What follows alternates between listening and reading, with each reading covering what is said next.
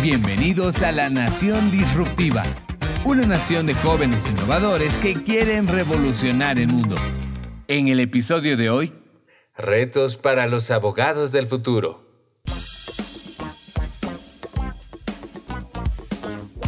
Bienvenidos.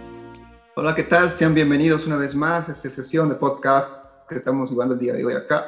Primeramente agradecer la presencia del doctor Salamanca que se encuentra el día de hoy y que nos va a brindar un poco en medio de la conversación de algunos aspectos que va a tomar eh, las perspectivas del nuevo abogado, el rol del abogado en, la, en el avance de la tecnología, como es el, en lo que vamos a avanzar el día presente, ¿no? En la actualidad.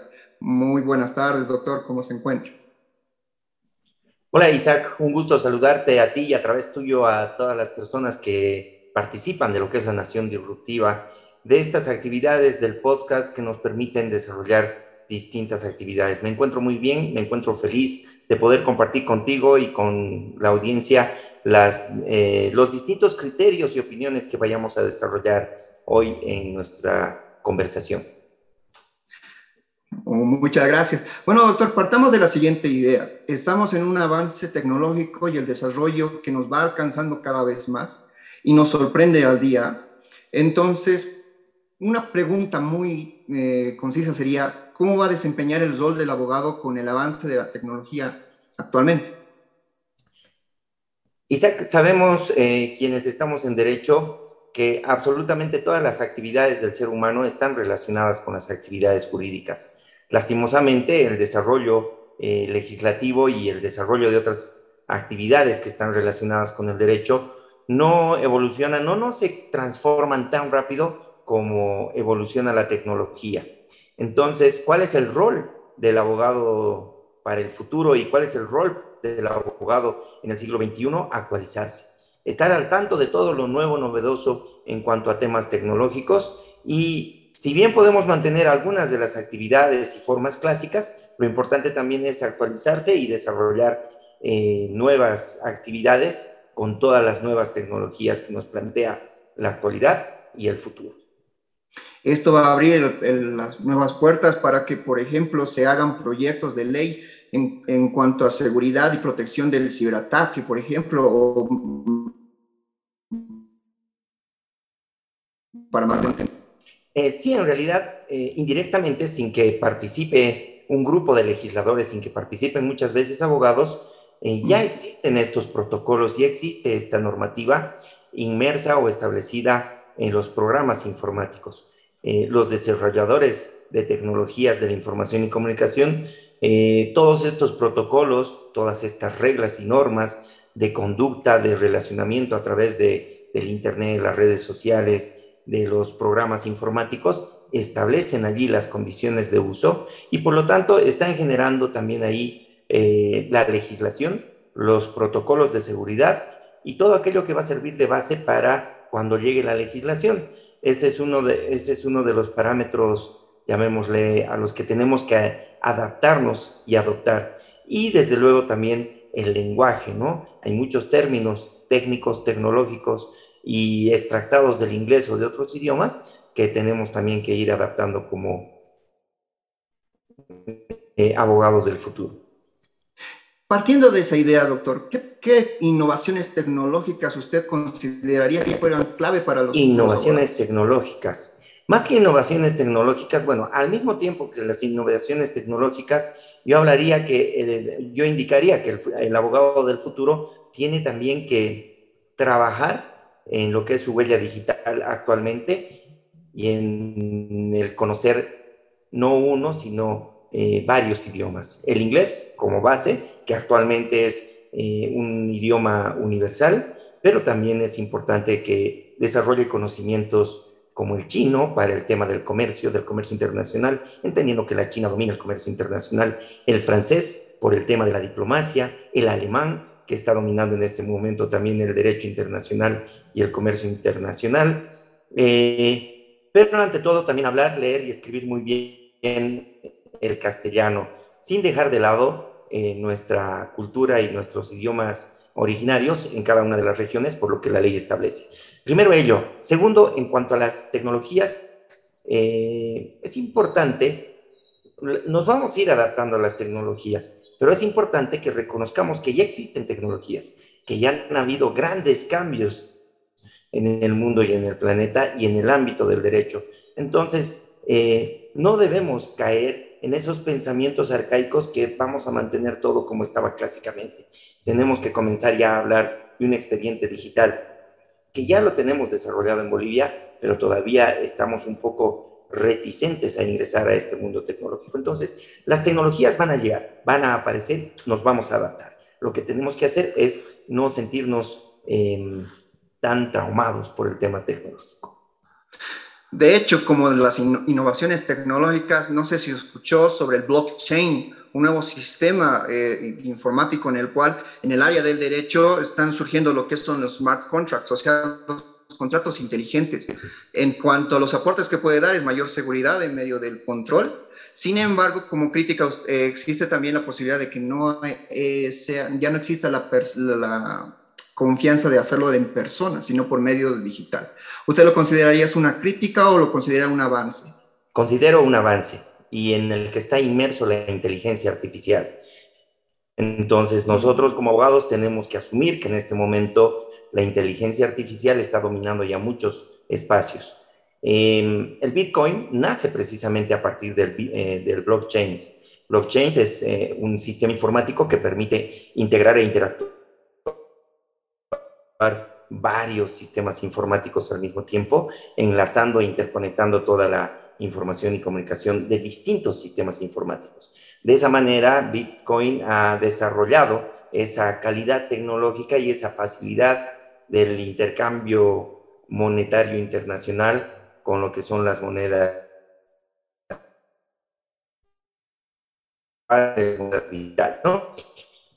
Estonia, el país el Estado de Estonia ha nacido como un Estado totalmente digital y tecnológico, de tal manera que sus procesos judiciales, muchas de las actividades judiciales, jurídicas y legales, las desarrollan de forma tecnológica, interactúan a través de la tecnología y utilizan y aplican bastante inteligencia artificial. Estonia lo está haciendo. Europa, a través, eh, varios estados de Europa, bastante tiempo tienen inteligencia artificial para resolver problemas eh, de carácter económico, deudas, contratos, eh, eh, contratos pecuniarios, de tal manera que ya no interviene un juez, no interviene un conciliador que es una persona de carne y hueso, sino un sistema informático quien media, concilia o interviene entre los, entre los actores, entre acreedor y deudor. Algunos países de Europa, no todos, han implementado este sistema. China tiene jueces, principalmente juezas, robots. ¿Por qué, ¿Por qué juezas? Porque han notado que el público en general tiene mayor confianza por el rostro femenino que por el rostro masculino. Pero en realidad todos son robots que le han puesto un rostro femenino y este robot resuelve casos antes, o sea, cuando inició este proyecto hace 10 años atrás, resolvía casos principalmente de deudas económicas. Actualmente China, eh, a través de la inteligencia artificial y toda esta inteligencia artificial que se maneja en blockchains, a través del sistema informático de blockchains, eh, resuelve procesos de sucesiones, procesos civiles, algunos procesos penales, emitiendo sentencias condenatorias en materia penal, procesos comerciales y otro tipo de procesos judiciales. Estados Unidos en algunos estados se está aplicando también eh, esta tecnología del blockchain aplicado a la rama jurídica. Entonces, yo considero que es muy importante, de momento, posiblemente porque no conozco o no conocemos en el mundo otro sistema informático como blockchains que integre tan ampliamente y tan bien distintos sistemas informáticos, yo en este momento considero que es un buen sistema informático. No necesitamos estudiar ni conocer este sistema informático, lo que necesitamos es implementarlo en, en, Bolivia y para la integración de distintos sistemas informáticos que tenemos, por ejemplo, en el ámbito judicial. Y a partir de eso desarrollar actividades, por ejemplo, a través de lo que es la inteligencia artificial. Me parece importante la pregunta que realizaste, Isaac, y estoy de acuerdo en que podamos conocer, desarrollar mucho más con el blockchain. Pero también me gustaría conocer qué opinas tú sobre el desarrollo tecnológico dentro de la actividad judicial. Mire, es una, una característica que yo saco del blockchain o una oportunidad de tener una confianza con, con el cliente a quien acuda a nosotros en el futuro. Si nosotros usamos el sistema operativo del blockchain, por ejemplo, que garantiza una confidencialidad, nosotros podemos mantener un, contacto más cercano con nuestro cliente y exista la confianza para que él pueda acudir y recurrir a todos los recursos que nosotros le brindemos para que eh, todo lo que él busque de nosotros sea satisfecho. Entonces, considero de mi parte de que es un gran avance el sistema operativo y también va a ser un reto para los, los nuevos eh, abogados y también para los que ya son profesionales en el ámbito de las nuevas habilidades, como usted lo mencionaba, de la inteligencia artificial. Va a ser un reto constante para cada abogado. De ahí me surge una nueva pregunta, eh, doctor. ¿Qué nuevas habilidades usted considera que deben cultivar los profesionales en el ámbito del derecho en el futuro? Em, desarrollar bastante lo que es la argumentación jurídica, porque actualmente ah, siempre va a ser importante leer eh, para el abogado, siempre. No solamente para el abogado, para todas las profesiones y que nos dediquemos bastante a la lectura. Pero a partir de eso, desarrollar bastante la argumentación jurídica, porque a partir de esta argumentación jurídica, a través de comunicaciones como la que tenemos ahora, vamos a poder interactuar no solamente con abogados de nuestra ciudad, sino también de nuestro país y también del extranjero, en el que vamos a tener que cada uno de nosotros tener eh, nuestro estilo de argumentación jurídica basado en un conjunto de principios y conceptos jurídicos, desde luego. Cada día nosotros resolvemos problemas y ayudamos a resolver problemas del ámbito jurídico. Eh, por lo tanto, hay que tener la idea en la cabeza de que el abogado del futuro constantemente tiene que estar avisorando esa resolución eh, de problemas. Cada día da exámenes, por lo tanto hay que estar preparados para resolver problemas de carácter jurídico, pero por especialidades. Ahora, ¿qué otros retos más, qué otros elementos más hay que tener en cuenta dentro de las competencias y la formación de los abogados? Yo lo que sugeriría es que podamos revisar textos, lecturas como por ejemplo las de Yuval Harari, perdón, Yuval Harari, que nos hablan eh, de, las, de los eh, retos del siglo XXI, no solamente para el derecho, sino para la distintas profesiones. Y una de ellas dice, por ejemplo, prepararnos en lo que viene a ser la bioética. La bioética es muy importante dentro del estudio del derecho, pero en nivel de pregrado muchas veces no estudiamos bioética. ¿Y por qué va a ser importante la bioética? Porque dado que vamos a estar trabajando y desarrollando mucho con tecnologías y a través de tecnologías, la bioética va a ser una nueva materia y más que materia, una competencia que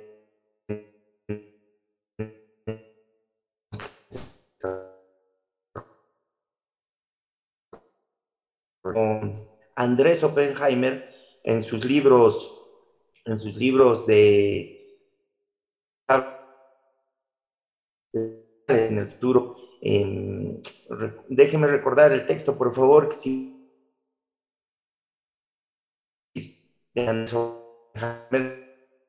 De los retos del futuro, dadas o reemplazadas por sistemas informáticos, por robots y por otras formas eh, en las que van, nuevas que van a aparecer. Y bueno, y vamos a tener de, laboral o no vamos a perder el trabajo, perdón, a todos estos nuevos elementos, formas y medios. Por lo tanto, ¿qué competencias tenemos que comenzar a desarrollar? Competencias tecnológicas, competencias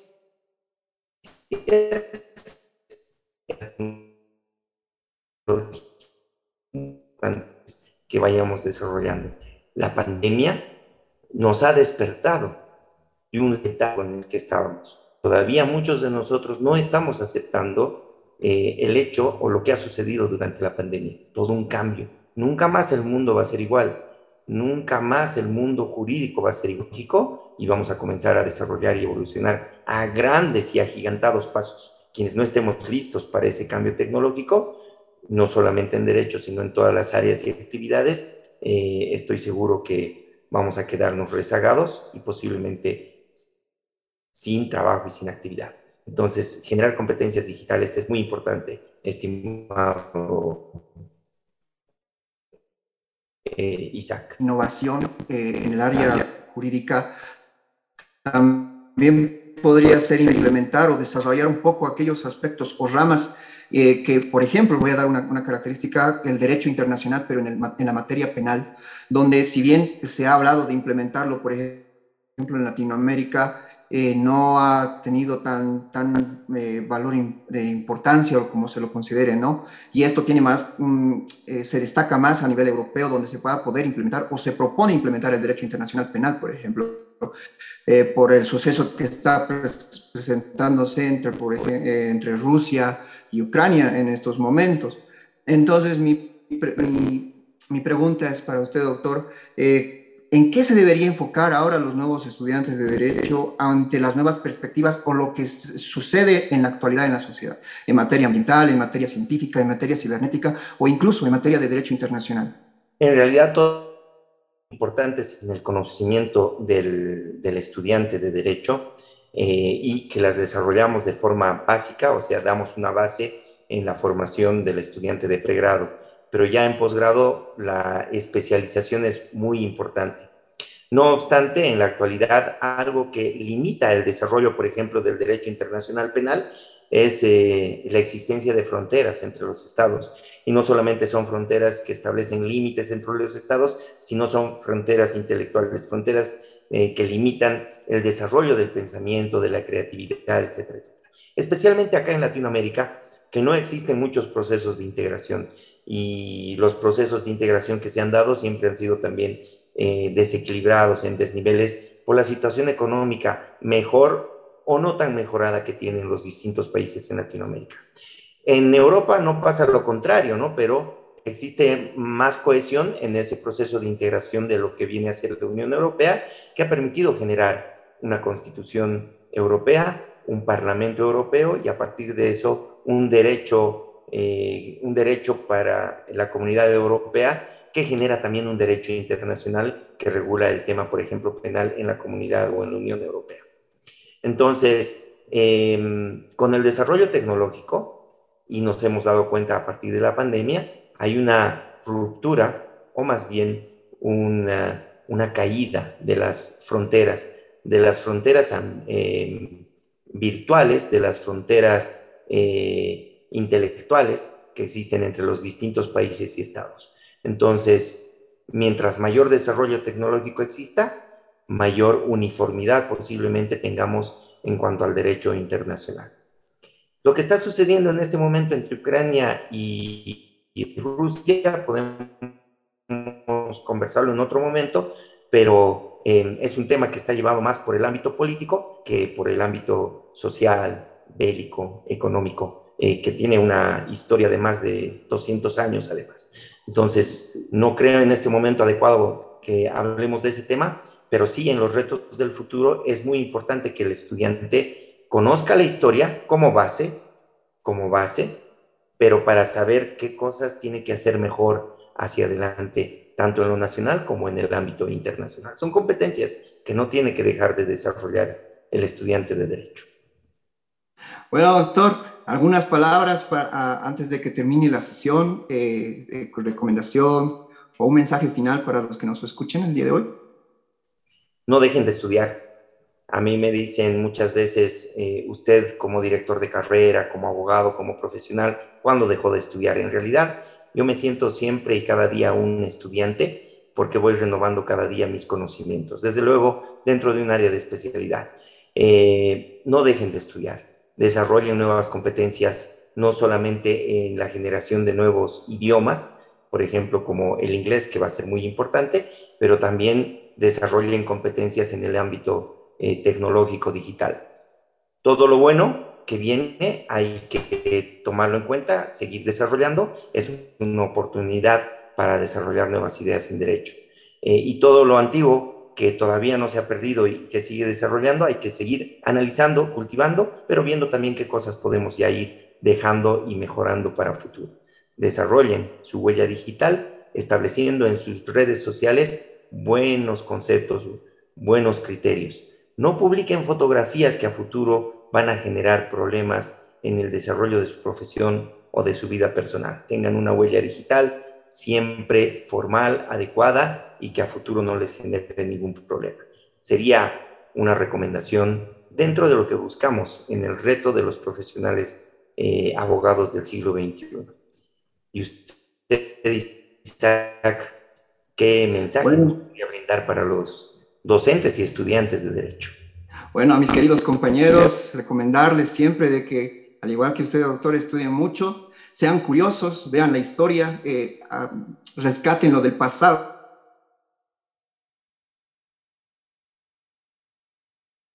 beneficio de la sociedad. El rol del abogado, para mi perspectiva, es el, conseguir el bienestar común de la población y eso tiene que ser la lucha constante del abogado para encontrar la definición exacta de lo que es la justicia. Así es. Gracias, Isaac.